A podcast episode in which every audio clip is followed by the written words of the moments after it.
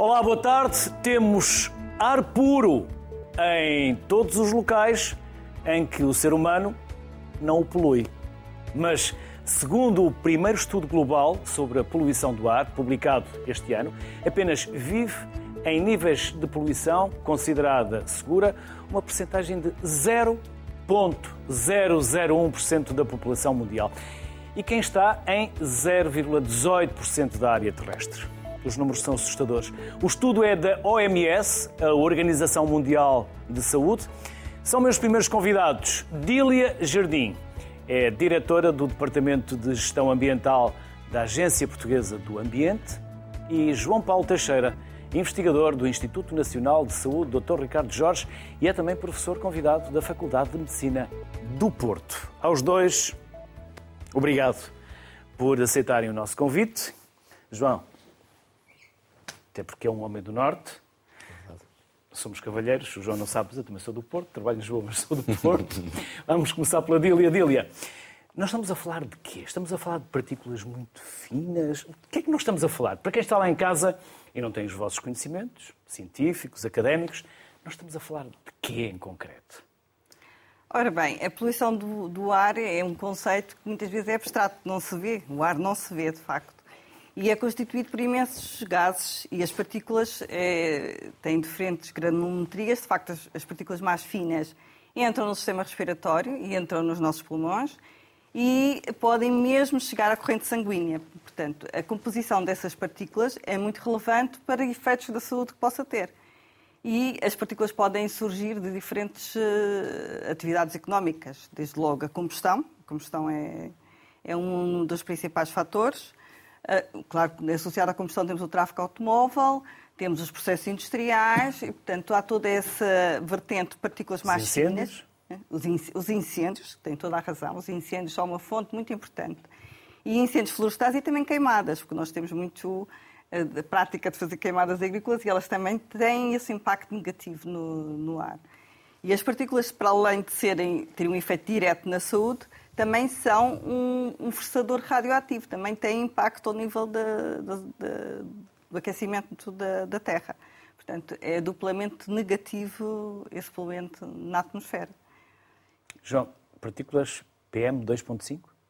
Exatamente. Estamos a falar de. Só para as pessoas terem uma ideia muito genérica, e estamos a falar para um povo vasto e não científico, é uma, uma partícula com diâmetro de 2,5 microns, representa um terço do diâmetro do fio de um cabelo. Portanto, assim podemos ver qual é o tamanho destas partículas. E, naturalmente, estas partículas são muito mais graves. Porquê? Porque, como disse a minha colega, são absorvidas pelo sistema respiratório, podem entrar na circulação sanguínea e alocar-se em determinados uh, órgãos uh, do corpo humano e serem potenciais uh, elementos de, de morbilidade e mortalidade no ser humano, nomeadamente em pessoas que já são suscetíveis por natureza, e estamos a referir-nos a crianças, grávidas e idosos, e também uh, poderá, de alguma forma, influenciar a, a mortalidade. Uh, nós dizemos mortalidade prematura. O que é que isto quer dizer? Antecipar uh, algum um, um destino fatal em alguns meses, devido a este tipo de exposição, tanto ambiental como ocupacional. Eu gostava de referir relativamente a esta situação da poluição do ar, que é muito genérico, que hoje em dia cada vez mais estamos a dar atenção à qualidade do ar no interior. Quando falamos genericamente para as pessoas, as pessoas associam sempre a poluição do ar ao exterior. Por exemplo, neste estúdio. Exatamente, neste estúdio, se não houver uma ventilação, ou melhor, dizendo para as pessoas perceber, um arejamento, os níveis de dióxido de carbono vão aumentar potencialmente. O que é que isto significa? Ninguém vai morrer, naturalmente, mas vai haver um maior cansaço, vai haver um, uma distração maior, sonolência. Um, sonolência, menos eficácia no trabalho e, portanto, estes fatores são, são conjugados, eh, são importantes a nível da qualidade do ar interior. E cada vez mais as pessoas devem ter. Porquê? Eh, se fizermos contas, eu hoje vinha para aqui a pensar, eu passo 20 horas em sítios fechados, no lugar no interior, e não no exterior. Naturalmente que a poluição do ar exterior influencia a qualidade do ar interior. Mas nós passamos parte da nossa vida em espaços fechados. Dormimos num espaço fechado. Deslocamos para o, para o trabalho num, num, transporte público ou no nosso carro, um local fechado. Estamos X horas no local de trabalho, fechado.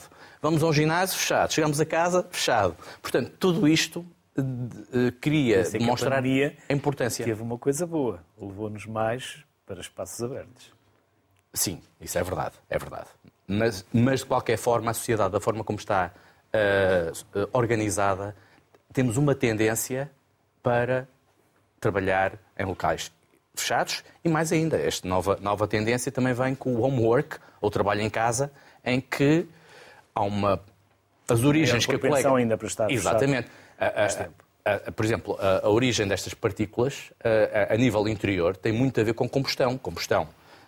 Na cozinha, quando estamos a queimar gás, o tabaco, e velas, por exemplo. As velas são, e ainda por cima, o pior de tudo em Portugal, na minha opinião, e penso que alguns as lareiras. As lareiras são. E as braseiras. E as braseiras, sim, sim, sim. sim. Mas as, as braseiras nos levam para outro perigo adicional. Sim, que é o monóxido de carbono, que as pessoas possam estar expostas sem, sem sentir. E os incêndios. Exatamente, e os incêndios, sim, é? sem dúvida. Dília, este estudo que foi feito agora é impactante, os números são assustadores. Não havia muitos estudos desta natureza. É assim, ao nível da União Europeia tem havido estudos uh, ao nível dos 27 países, ou dos 28 atualmente, e uh, também ao nível da Convenção do Ar. Há uma Convenção do Ar que é do Hemisfério Norte e que envolve, para além da Europa, a América, o Canadá, a Rússia. Que é onde estes índices têm baixado. Exatamente. Porque no Hemisfério Sul tem subido. Exatamente. Especialmente Caraíbas, sim, sim. Austrália. Nova Zelândia. Exatamente. Eu estudei antes de vir para cá. e há uma coisa que eu tenho, uma dúvida que eu tenho para vos colocar daqui a pouco, porque aquilo que nós lemos quando pesquisamos, por vezes induz-nos em erro, mas eu daqui a pouco já vou perguntar ao João se é mesmo assim, mas interrompi o seu raciocínio. Sim, portanto, ao nível de, do hemisfério norte, de facto, há mais estudos e de regiões. De global, talvez não sei se será o primeiro, mas uh, não é muito comum. E um, o que temos aqui é, ao nível da, da Europa e ao nível uh, do hemisfério norte, há de facto uma redução da poluição e há objetivos concretos para cumprir. E nós temos uh, vários instrumentos de política, nomeadamente uh, temos um, uma obrigação de reduzir, temos compromissos nacionais de reduzir poluição até 2030, em relação a valores de 2005. E para as partículas, estamos a falar de 53% de redução, que é brutal, para Portugal. E isto no sentido de reduzir, de facto, a exposição da população e a mortalidade, como falou aqui o meu colega. Em Portugal, estima-se que morram prematuramente 6 mil pessoas por ano. É significativo, é muito mais do que acidentes de aviação. E os acidentes de aviação são impactantes porque se vê. Isto é mais ou menos uma morte silenciosa. Não se, não se percebe no dia a dia e é o fim de, uma vida e por isso há também agora toda uma série de, de novas uh, doenças e de novos problemas que vão surgindo e muitas coisas têm a ver com esta exposição a estes químicos, nomeadamente através do ar. João, há pouco disse que entram na corrente sanguínea e é aqui que eu pergunto, a quem sabe, porque o Dr. Google volta e meia prega-nos umas partidas, Algo que me assustou ainda mais, que estas partículas, especialmente estas PM2.5, um, podem nem ser necessário chegar à corrente sanguínea. O nervo olfativo pode levá-las diretamente para o cérebro. Para o cérebro, exatamente. Está correto? Correto, sim. sim, sim. Ainda é mais assustador. É assustador. É, estávamos a referir, as partículas 2.5 são definidas como partículas finas, e, devido ao seu diâmetro. E, portanto, essa capacidade de penetrar em determinados locais tem a ver exatamente com a com o diâmetro destas, destas partículas. Relativamente ao estudo que referiu há bocado, este estudo é inovador, mas não é o único. Uh, nós, nós, no Instituto Nacional de Saúde, Dr. Ricardo Jorge, estamos uh, inseridos num multi-center, multi-country associação a nível mundial, em que reúne dados atmosféricos da poluição ambiental de cerca de 600 cidades e 24 países ou 24 regiões. E nós, em 2019, publicamos um estudo no New England Journal of Medicine que associávamos a exposição a material particulado 2.5 e as mortes prematuras nestes diferentes países. E efetivamente verificamos que há um incremento a nível de, de, morte prematura se houver um incremento no número de, no, ou na concentração destas uh, partículas finas.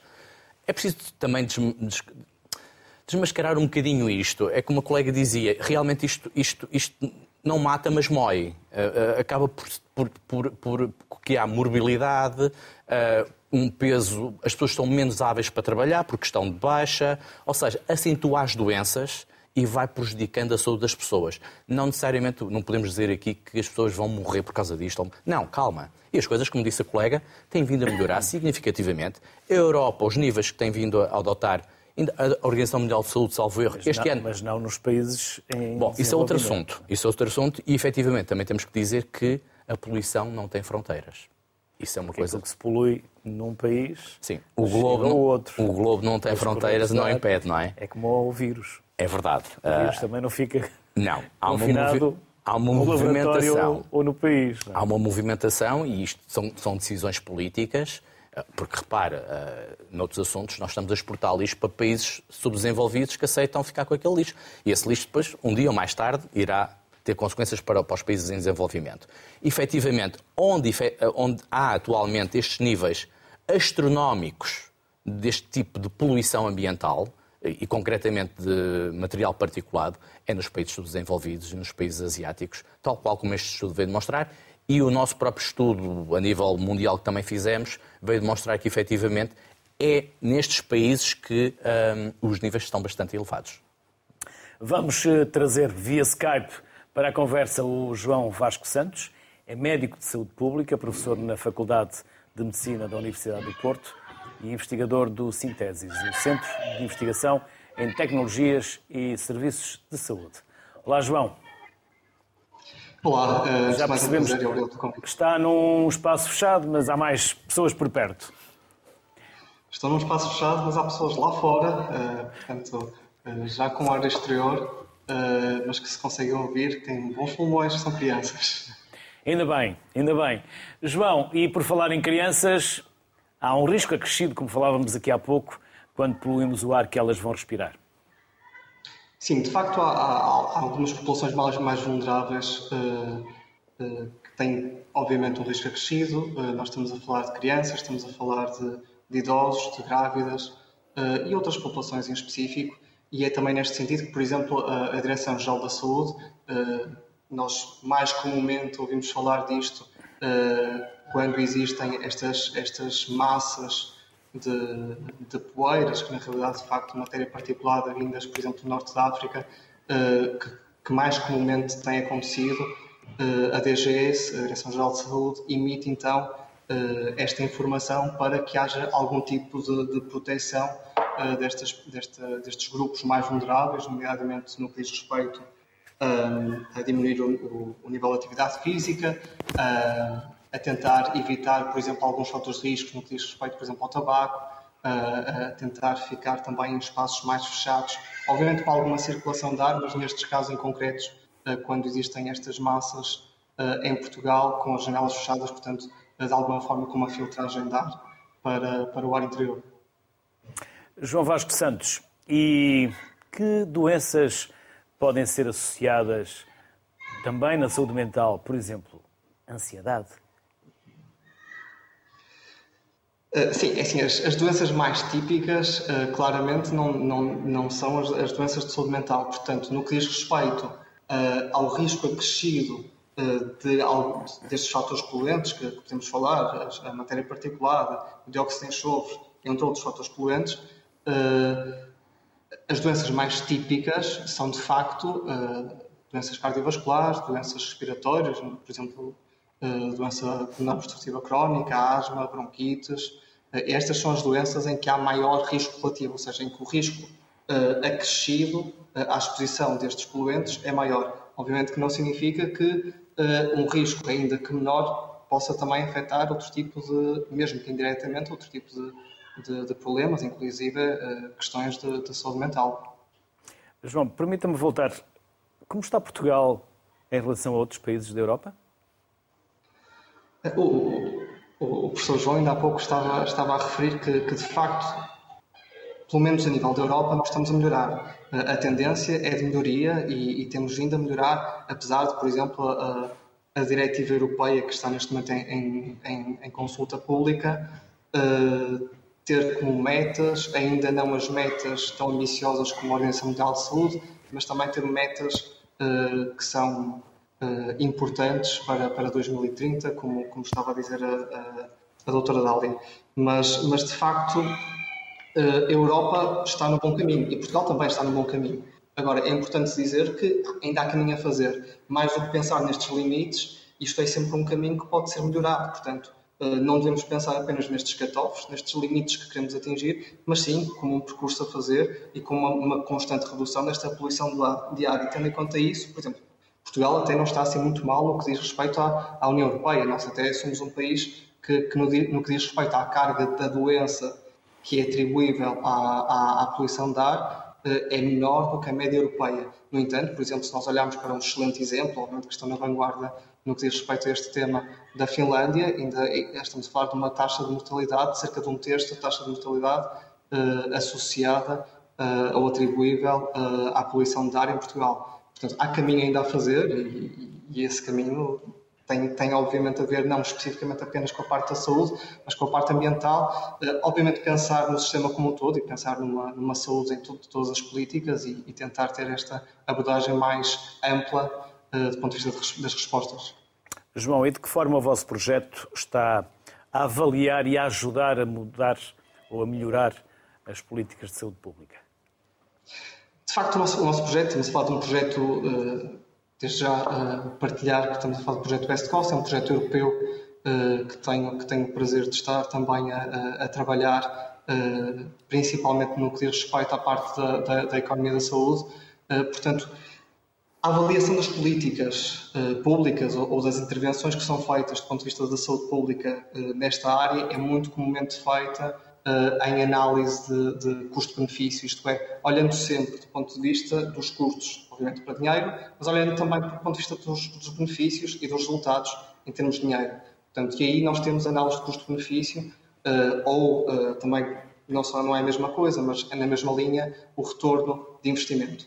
Uh, e tendo em, conta, tendo em conta isso, é essencial, e é nisso que o projeto está, está, está a trabalhar, perceber qual é que é a melhor forma de monetizar a saúde, ou seja, monetizar esta, esta, esta melhoria que, que a evicção deste, destes fatores de risco, nomeadamente neste caso da poluição de ar, pode levar. Estamos a falar, por exemplo, se nós olharmos do ponto de vista mais direto da redução das hospitalizações, da, da melhoria no que diz respeito ao absentismo, ao presenteísmo, uh, uh, mortes, obviamente, como, como o professor João há pouco estava a dizer, no que diz respeito às mortes prematuras, tudo isto tem um valor económico para os países e este valor económico é o que nós estamos a estudar uh, para percebermos os resultados destas intervenções ou destas políticas públicas que desde logo uh, se iniciam numa prevenção primordial uh, através da legislação.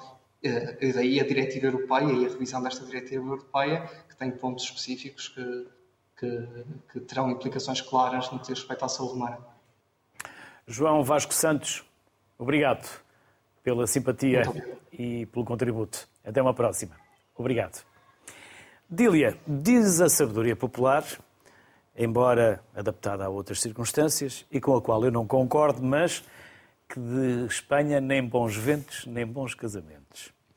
E então, é uma das suas áreas, poluição, uhum. não esta, mas da poluição transfronteira ou transfronteiriça. Não sei qual será o melhor termo, fiquei aqui na dúvida. Acho que pode usar os dois. Posso usar os dois. E então o que é que vem de Espanha? Vem poluição? Nós importamos ou exportamos? Nós, a Agência Portuguesa do Ambiente tem até um protocolo com a Espanha para estudar uh, as partículas que vêm do Sara. Ainda há pouco o colega falava, portanto, há esse fenómeno natural de transporte de poeiras e vem que... com sotaque castelhano, mas não vem não. do outro lado da fronteira. É mais Eles sul. vêm de, de, da África, passam por Espanha muitas vezes e chegam até ah, então nós. Ganham ou vêm, ou vêm ganham direta... um sotaquezinho à passagem. ou vêm diretamente para o oceano para nós. Há várias uh, circulações uh, típicas. E, uh, e, portanto, nesse contexto, somos, somos um. O, o, portanto, Portugal e Espanha fez um, até uma metodologia de desconto destes eventos naturais para efeitos de cumprimento, porque eh, apesar deles terem efeitos na saúde, não é algo que possamos controlar. Portanto, não há política para evitar que venham de lá as partículas e, portanto, há aqui que assumir que a nível eh, nacional ainda temos que melhorar mais para contar com estas que não podemos eh, controlar. E, e, portanto, eu diria que há uma parceria. Não diria que vem assim tanta poluição de Espanha, porque nós temos, felizmente, uma circulação uh, de norte-noroeste, e, portanto, normalmente vêm os ventos do, do, Atlântico e que nos ajudam a limpar, mas continuamos com problemas de poluição nas grandes cidades e temos que ter atenção que, para além das Como, partículas. Por exemplo, aqui abaixo de Lisboa. Não é? Pois, para além das partículas. Volta e meia chega ao vermelho e por causa do dióxido de azoto, que é dos, dos veículos automóveis. E, portanto, é de facto uma vertente que temos que atuar de imediato, porque, como dizia ali o colega, vamos ter de facto uma revisão dos valores da diretiva europeia para valores mais baixos do que aqueles a que agora estamos. Neste momento estamos a cumprir os valores, mas quando vierem os novos vamos ter que outra vez investir para conseguir lá chegar. E é um driver para poder melhorar de facto a saúde das pessoas, porque se não houver essa esse constante, essa constante obrigação não se faz. Apesar de nós lançamos em 2019 o Dia Nacional do Ar, que é dia 12 de abril, e com ele lançamos uma campanha que é para um país com bom ar, exatamente para motivar. Mas Portugal tem bom ar. Portugal tem bom ar. Tem, normalmente tem bom ar. Mas há sítios que não, não estão bons. E nós não vamos à procura desse ar. Porque temos ares muito bom. E por vezes ficamos fechados, como falávamos, ou ficamos na cidade. E é importante sairmos da cidade e irmos à procura desse bom ar. Primeiro, o país tem bom ar. Logo. Sim, nós... E depois tem um ar bom. Pois, tem bom ar, exatamente. Exatamente esse, esse trocadilho que nós usamos para, para a campanha. Mas sim, é, é algo que as pessoas têm... Mas usam esse trocadilho na campanha? Sim, para um país com bom ar. Bom ar nas duas um vertentes. Ar bom. Exatamente. é preciso acrescentar um ar bom. João, estava aqui a rir-se quando eu disse. Oh, rir-se entre aspas, uhum. por amor de Deus. Uh, quando estávamos a falar aqui da poluição na cidade de Lisboa e no Porto e no Norte. Há outras cidades também com poluição. Ah, sem dúvida. E... As baixas, Sim. os centros das cidades. É inevitável. Uh, a maior parte, atualmente, a maior parte da poluição, uh, principalmente nas cidades, deve-se ao tráfego automóvel. Isso aí não é, é, é óbvio como, como, como, como é uma evidência para todos. Por isso é que algumas metrópoles neste momento estão a adotar, eh, e há, há projetos europeus para isso, retirar o, os carros do centro das cidades e por vir as cidades de transportes públicos elétricos eficazes para que as pessoas não utilizem a sua viatura própria para, para, para se deslocar para o lugar. Por exemplo, em Londres, desculpa, em Londres, por exemplo, para entrar em determinados círculos da cidade, tem que se pagar uma FII, uma, uma taxa bastante elevada, o que evita que as pessoas eh, se desloquem com, seu, com as suas viaturas para, para, esses, para esses locais. João, mas há necessidade de fazer aqui um trabalho de literacia, de esclarecimento, porque o comerciante acha que se o automóvel desaparecer da rua onde tem a sua loja, que vai perder clientela. E é o contrário. Sim, é verdade. Já há muitos estudos que apontam que exatamente as ruas de onde foram retirados os carros e se transformaram em pedonais, ruas pedonais uhum. as pessoas consomem mais. Não dá para estacionar logo sim, ali. Sim, sim, e em é segunda fila é capaz de vir a ML ou outra empresa qualquer e bloqueia. É verdade. Isso sai muito mais caro para nós e para o comerciante. Sem dúvida. Isso há aqui um trabalho. Era isso onde eu queria chegar. Há um trabalho de educação. E, e, efetivamente, o povo português, eh, como disse a colega, eh, eh, e mesmo a nível europeu, até pelas normas, nós somos obrigados a, a tomar determinado tipo de medidas para diminuir este tipo de poluição. Eu, eu vou-lhe dar um exemplo. Neste momento, nós estamos a desenvolver um projeto financiado pela Fundação para a Ciência e Tecnologia, em que vamos avaliar na, na área metropolitana do Porto. Um, a qualidade do ar interior e a exposição dos roladores endócrinos, são outras substâncias em que as crianças estão expostas. E uma das ideias piloto que nós temos é que uh, há um indicador, e como eu referi no início do programa, ou estamos aqui off-record, o CO2 é um medidor indireto da poluição do ar interior. Portanto, se medirmos o CO2, sabemos se estiver alto, é porque o nível de partículas também estará alto, com certeza. Os, os VOCs, que são os compostos orgânicos voláteis, também estarão elevados. Portanto, nós queremos desenvolver um estudo que, que é tanto para salvaguardar a saúde, em termos de saúde pública, das crianças e dos professores, bem como educar as crianças relativamente a esta problemática. E como? É muito simples. Em cada sala de aula, colocar um monitor, que hoje em dia é super barato, anda, vende-se na Amazon, calibrados à volta de 200 euros, 280 euros, que mede os níveis de CO2. Chegando ao limite imposto pela Organização Mundial de Saúde. Vai tudo para o intervalo. Não, há um, há, mas aí é que está a educação. E, e, há, há, um, há um ruído nesse, nesse, nesse equipamento e com uma organização interna na, na turma, todos os dias um menino diferente irá abrir ou uma janela ou uma porta. E, portanto, isto é uma questão de criar educação para a ciência e também para o bem-estar.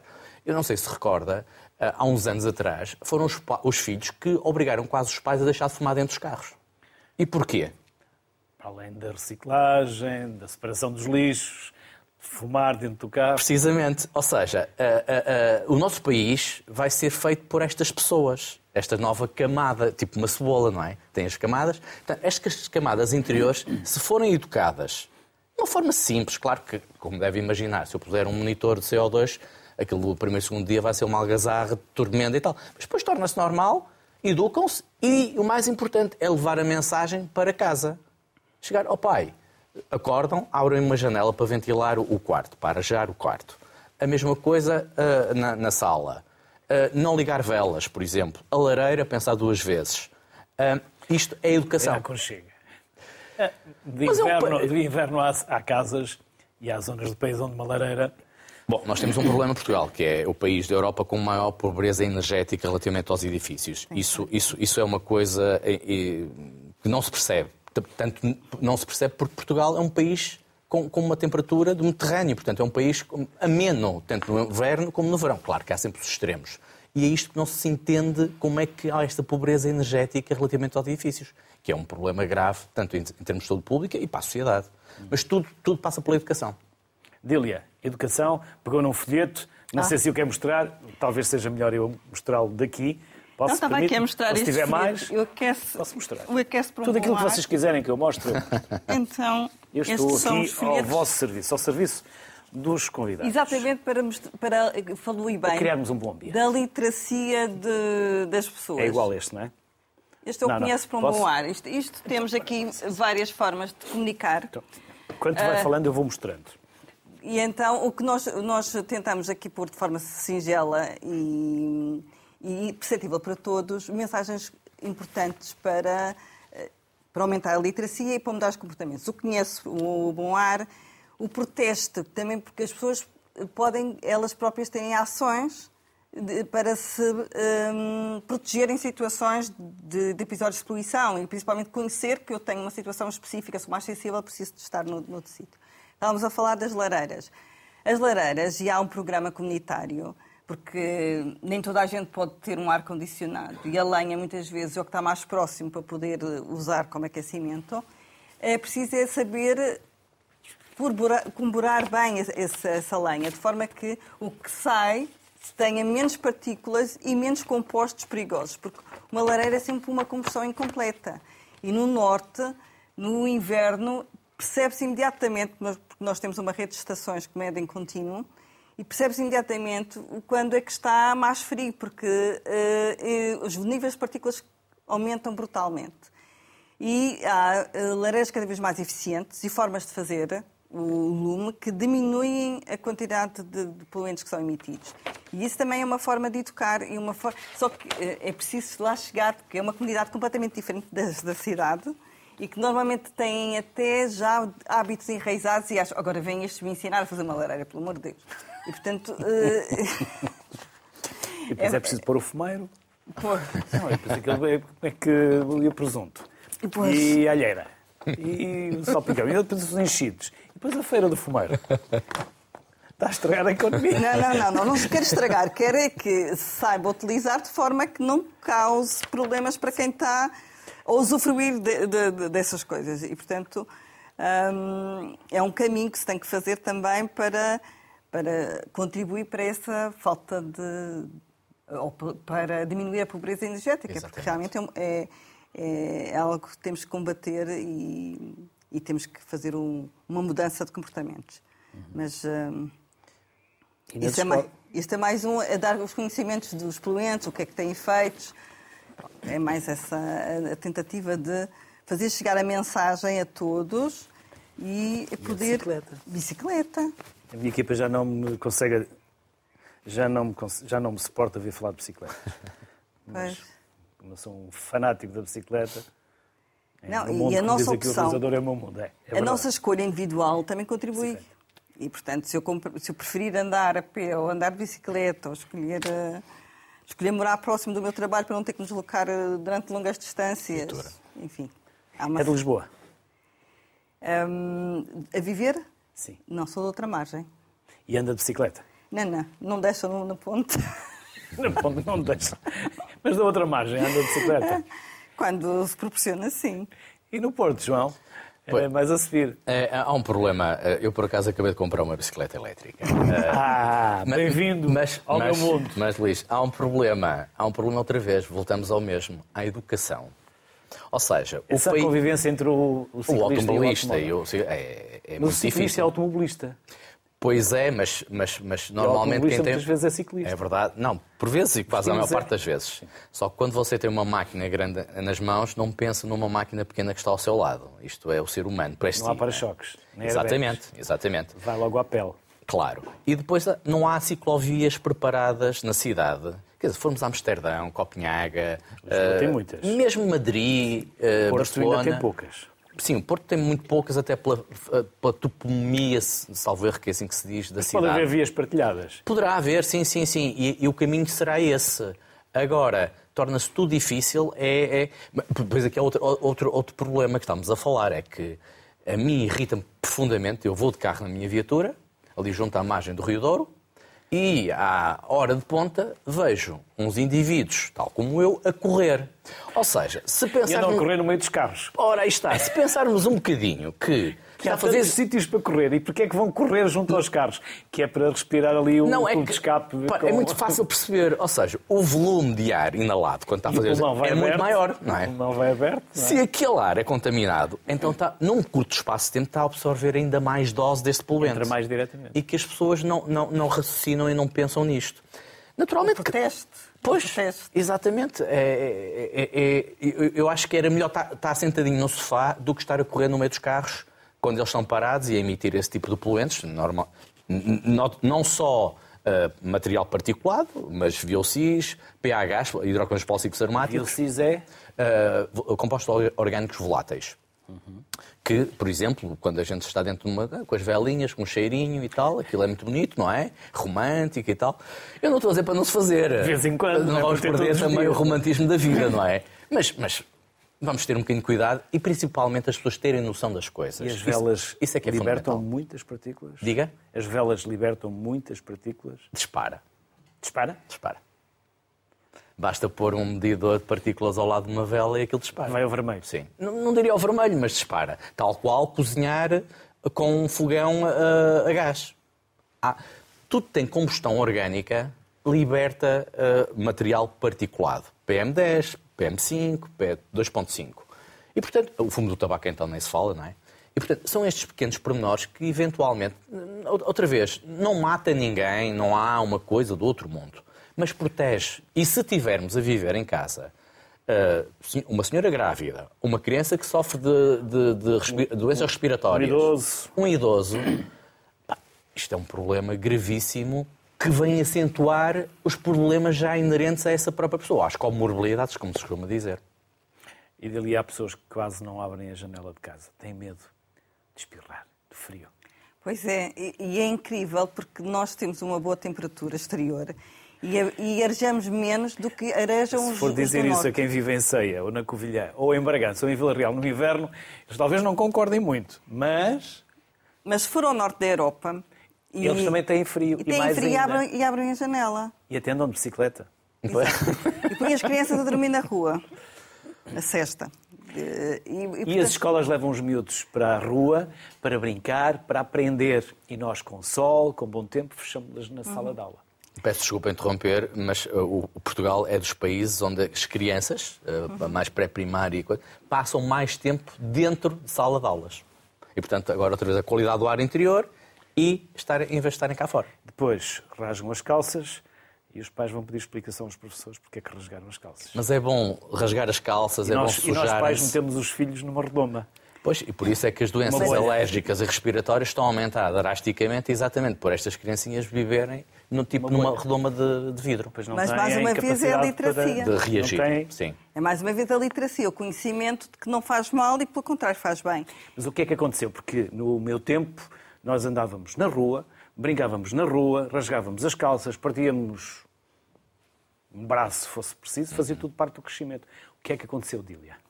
Porque fomos nós, Fomos foi a nós, nossa geração, e talvez um a geração mais dos velho, nossos sou mais pais. velho, mas eh, fomos nós que fizemos isto aos nossos filhos, aos nossos, às nossas crianças. Isso, isso é uma E os boa estamos questão. a tirar do ar Sim. puro para os meter fechados em casa e com uma velinha. Para Mas- melhor. Entre outras coisas. Entre outras coisas. Mas isso é uma questão e- boa para os sociólogos, não é?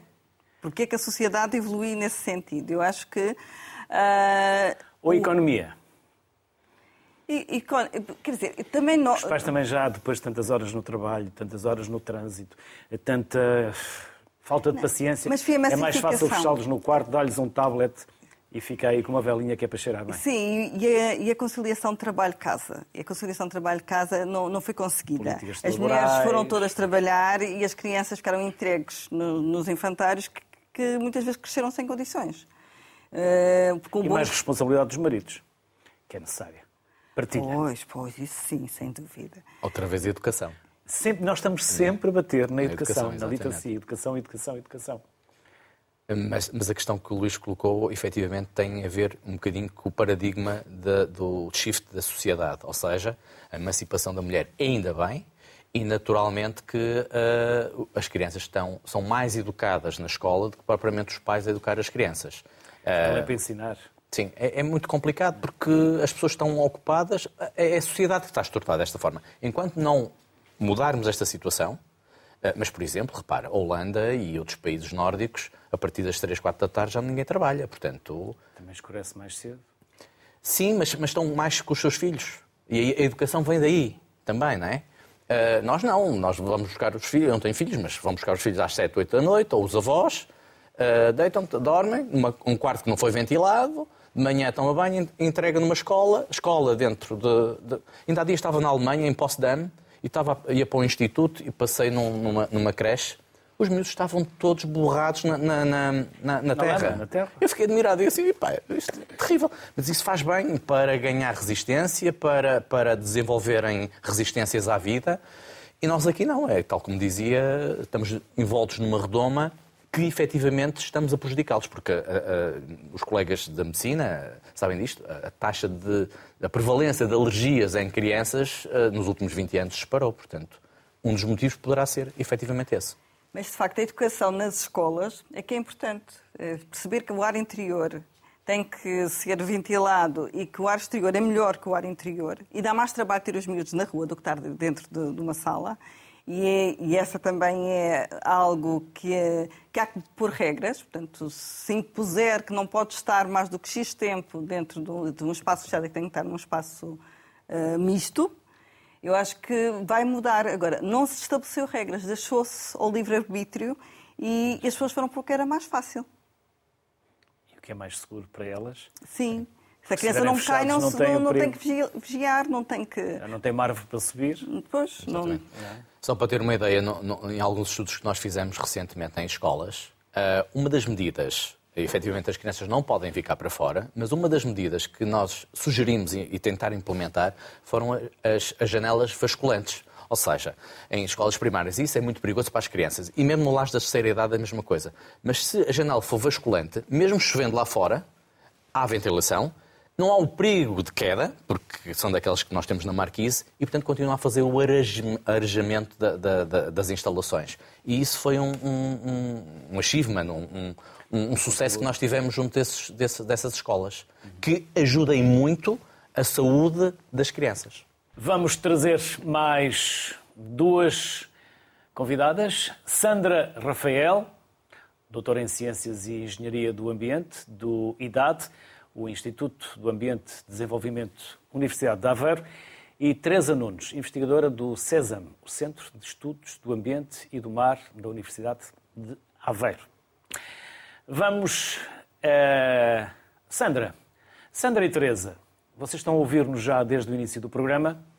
Devem estar cheias de vontade de nos dizerem coisas, até porque já houve aqui muitas coisas que vocês também estavam com disponibilidade e com vontade de nos uh, dizer.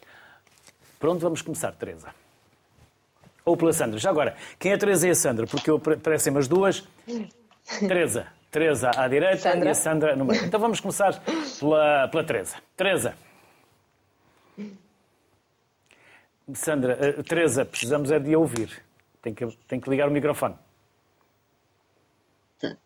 Ok, ah, peço desculpa. Sim. Então, agradeço o convite e muito boa tarde a todos.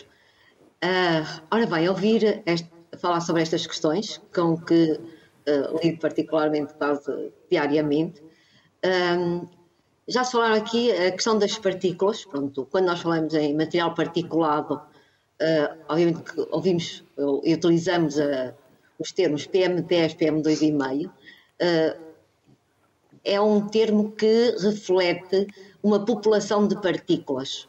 Ou seja, quando nós dizemos PM10, são as partículas, a população de partículas menor do que 10 micrómetros e as PM2,5 são menores que 2,5 e por isso as PM2,5 estão dentro das PM10. Uh, ah, ou seja, uma parte, é uma fração das PM10. Quando falamos em efeitos e fontes, também pronto, é de conhecimento que maioritariamente as fontes naturais, nomeadamente uh, seja o sol marinho, uh, o transporte pelo vento, etc., está mais enriquecido numa população de partículas de maiores dimensões, enquanto que eh, processos de combustão industriais, altas temperaturas, etc., eh, envolvem a fração de partículas menores do que 2,5. Ora bem, nós medimos a concentração total, mas eh, relativamente ao efeito das partículas, e nomeadamente na saúde, não é só a concentração total, é que também depende muito da composição química dessas mesmas partículas, um, e, tam e, também não nos podemos esquecer que as partículas, uma vez na atmosfera, uh, elas uh, estão em constante uh, transformação, são envolvidas em múltiplos processos e nós até chamamos o envelhecimento de partículas. Ora bem, com isto para dizer também que, de acordo com a composição e o tamanho das mesmas, os efeitos são diferentes. Temos materiais, eh, ou a composição química das mesmas, que são materiais inócuos, com que nós lidamos e convivemos eh, diariamente, enquanto que há outros eh, constituintes que apresentam maior toxicidade. Sejam eles que nós temos os materiais inorgânicos, onde se envolve, por exemplo, metais, sais inorgânicos, mas também material orgânico.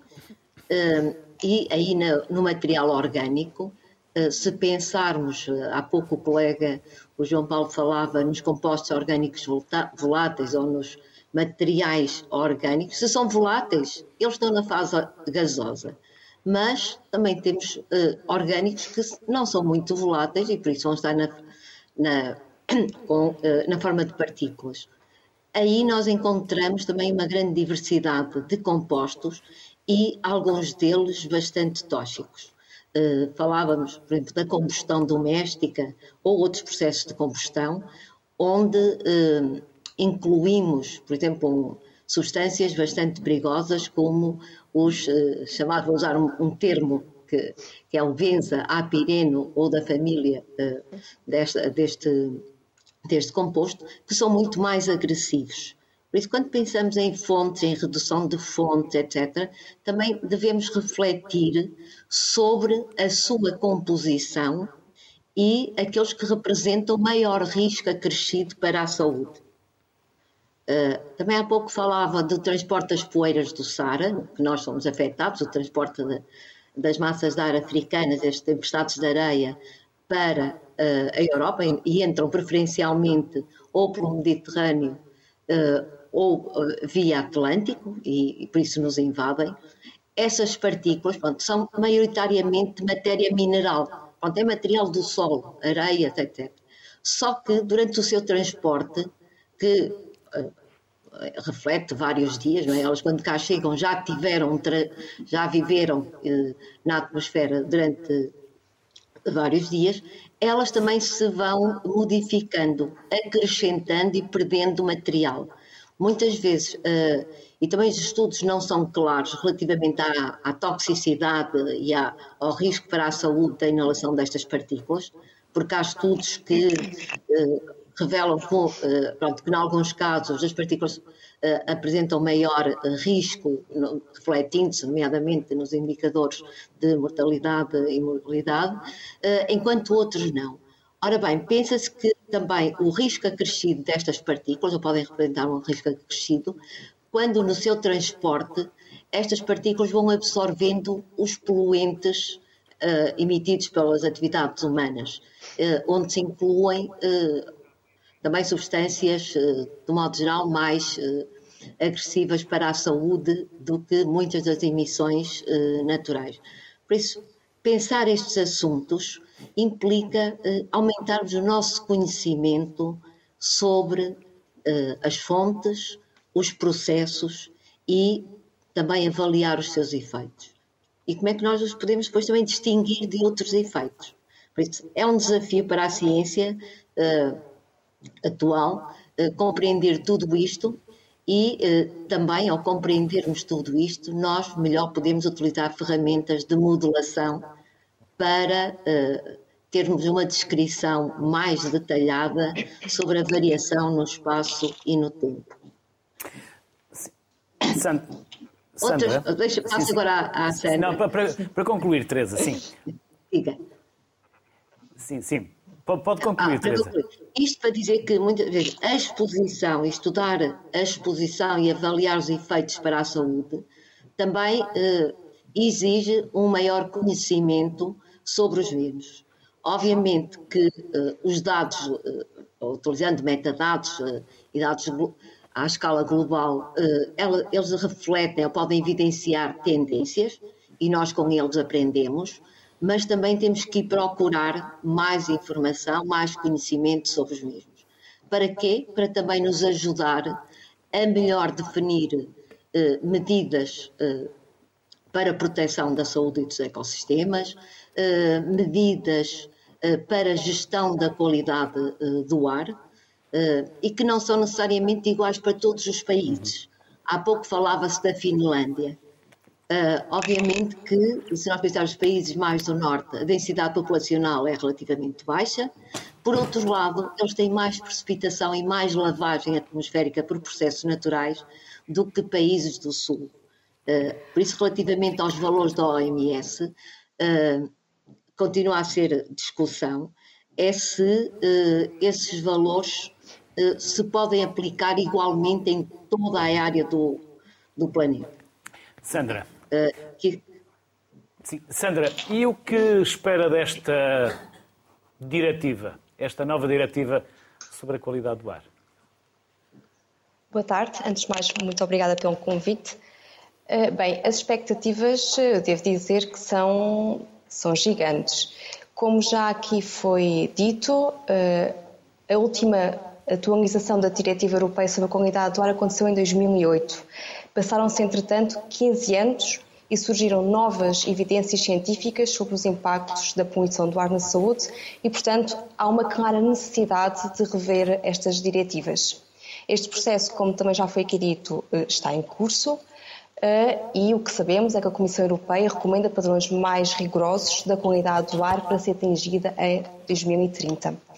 Esta revisão, só para terem uh, uma ideia, uh, está em linha com aquilo que a Organização Mundial de Saúde aponta e, por exemplo, para as partículas finas, o que estamos a falar é de uma redução de um valor de 25 microgramas por metro cúbico, que é o valor que temos que cumprir atualmente, para um valor de 10 microgramas por metro cúbico em 2030. É uma redução para mais de metade deste valor.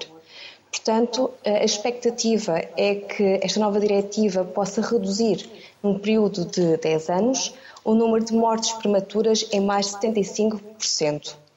Também é expectável que possa reduzir a quantidade e a gravidade de doenças causadas ou agravadas pela poluição do ar, como aqui também já falámos das doenças respiratórias e das doenças cardiovasculares, o que terá um benefício muito grande ao nível das populações mais sensíveis e mais vulneráveis, como é o caso das crianças e dos idosos. O que é que eu posso dizer mais? As expectativas neste momento são realmente muito grandes e o objetivo que todos nós esperamos é que a diretiva possa conduzir a uma poluição zero até 2050 e que esteja de alguma forma em linha com os esforços que estão a ser conduzidos para a neutralidade carbónica. E vamos alcançar esses valores, Sandra?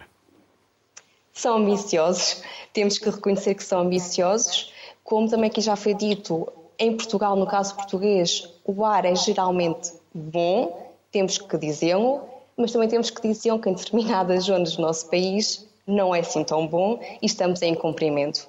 Portanto, é, é algo que temos que ambicionar, porque os efeitos na saúde são visíveis, vai ser um desafio, vai ser necessário investir, passa sobretudo por a componente tecnológica que está associada no processo das emissões, mas claro que há aqui uma componente social de educação, que também já estamos, eh, já conversamos neste programa, eh, que tem que ser colocada em prática. A questão das lareiras é particularmente crítico, porque é algo que está inerente aos nossos genes uh, acender a lareira, um, mas é algo que, que, que, tem um impacto muito grande em termos das emissões de partículas e passa também por aí uh, cumprir estas metas. Sandra e Teresa, obrigado por se terem juntado a nós Obrigada. e obrigado pelos contributos Obrigada. que nos deixaram. Até uma próxima. Obrigada. Enquanto vamos falar com o João, eu vou mostrar o livro da Joana, a Joana Louçã e o João Camargo. Um, salvámos a primavera. João, e a indústria? A indústria, João? Um, a indústria. A indústria tem evoluído um, até pela economia. As indústrias mais poluentes uh, têm-se movido para leste. Aliás, este próprio estudo demonstra que o material particulado em países leste tem vindo a aumentar. Em Portugal, a indústria tem vindo a, a, a desenvolver-se tecnologicamente, a produzir uma mais-valia em termos de produto, é a forma de concorrer, qualidade, e tem uma consciência muito grande neste momento sobre o impacto da, da produção e de, de tudo que anda à volta da, da emissão, das emissões, relativamente ao meio ambiente. E, portanto, e mesmo a legislação é bastante eh, severa, pelo que uh, a indústria está num bom caminho quando comparado com há 20 ou 30 anos atrás. Uh, é inerente. Há regras a cumprir, há legislação a cumprir e, portanto, a esse nível, tirando um caso ou outro que possa acontecer, como tudo na vida, uh, estamos no bom caminho em Portugal. E percebermos que talvez consigamos ter melhor ar vivendo no interior? Vivendo nas grandes cidades? Aí vai depender um pouco. Se ligarmos as lareiras no interior, como disse a minha colega, é que dispara mesmo, os níveis dispara. É fácil. Há um estudo da Universidade de Aveiro, do professor Carlos Borrego, um grande amigo, em que efetivamente demonstrou aquilo é, é limpinho, ou seja, a partir das sete da noite há um aumento significativo do material particulado na atmosfera. E aquele cheirinho a lenha. Sim, também é bom, esse é bom. Esse é bom. Faz-me lembrar logo a minha, a minha infância. Dília, tem mais qualquer coisa para eu mostrar? Gostei? Ah, tem o, o, jogo? o jogo da Glória. Posso. Mas não está aqui. Ah, não está. Está ali atrás. Não está onde? Está ali atrás. Então, enquanto a Dília vai falando, eu vou levantar-me e vou lá. vou no instante. Vou no instante. Mas podem falar, Dília. Podem falar. Um, então, o Aristides, que é o nosso assistente, ele vai entrar, vai entrar em cena. Está onde? Está na sua mochila? Está na... Não, não, está num saco de, de, do live. Está num saco. É, não, é, isto é em termos de, das camadas mais jovens e apostamos. Podes entrar, podes entrar, Aristides. Vais, vais aparecer, também tens o teu momento de glória.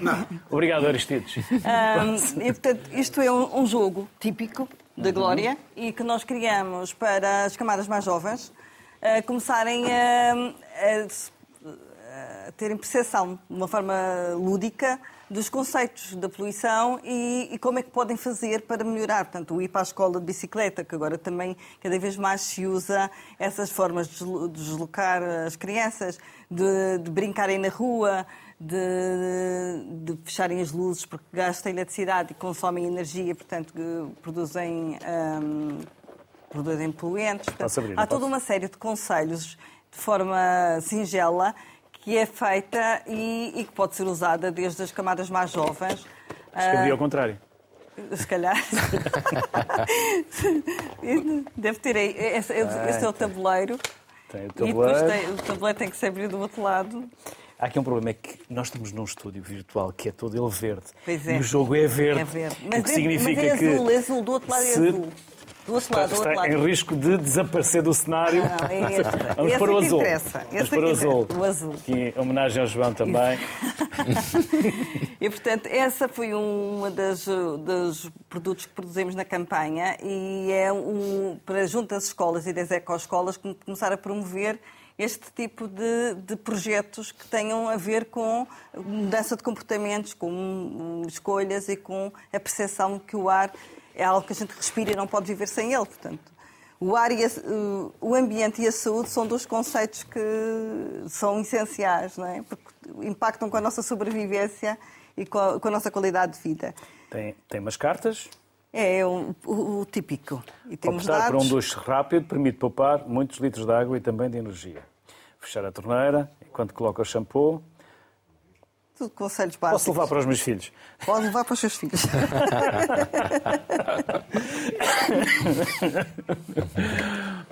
Dília e João, foi um gosto receber-vos aqui no Sociedade Civil. Obrigado por nos terem permitido que este programa fosse assim também tão descontraído, com tão bom ar porque estes temas uh, não têm que ser pesados. Uhum. Já basta a poluição lá fora e se calhar aqui dentro e ainda não acendemos a lareira nem as velas. por isso, obrigado pela vossa simpatia, obrigado por se terem deslocado até aqui uh, e obrigado por generosamente terem partilhado connosco conhecimentos e saberes tão importantes para aquilo que significa também a nossa existência e a nossa sobrevivência. Por isso, bem-ajam, saúde e até uma próxima. Muito obrigado. Obrigada. O ar é de todos e a responsabilidade de o preservar e cuidar também é de todos. Por isso, para todos, saúde e bom ar.